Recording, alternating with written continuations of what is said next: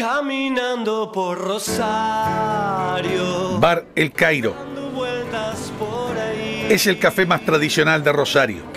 Aún viven allí las historias de Fontana Rosa y sus amigos.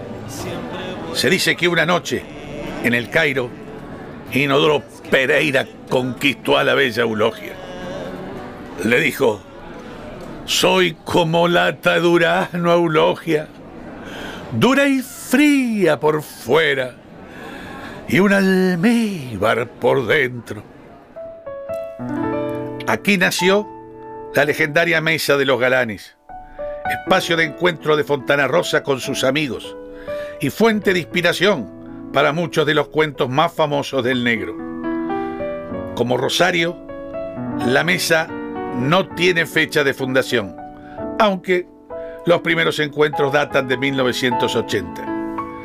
Hoy, quien visite el Cairo, al caer la tarde tal vez encuentre a alguno de los integrantes de la tertulia sumergidos en sus charlas, charlas recurrentes de fútbol, política, mujeres. Se reúnen en una mesa distintiva, con fotos históricas del grupo y franjas con los colores de Newells y de Central. A pocos pasos está la escultura en homenaje a Fontana Rosa, junto a la cual es casi obligado tomarse una fotografía.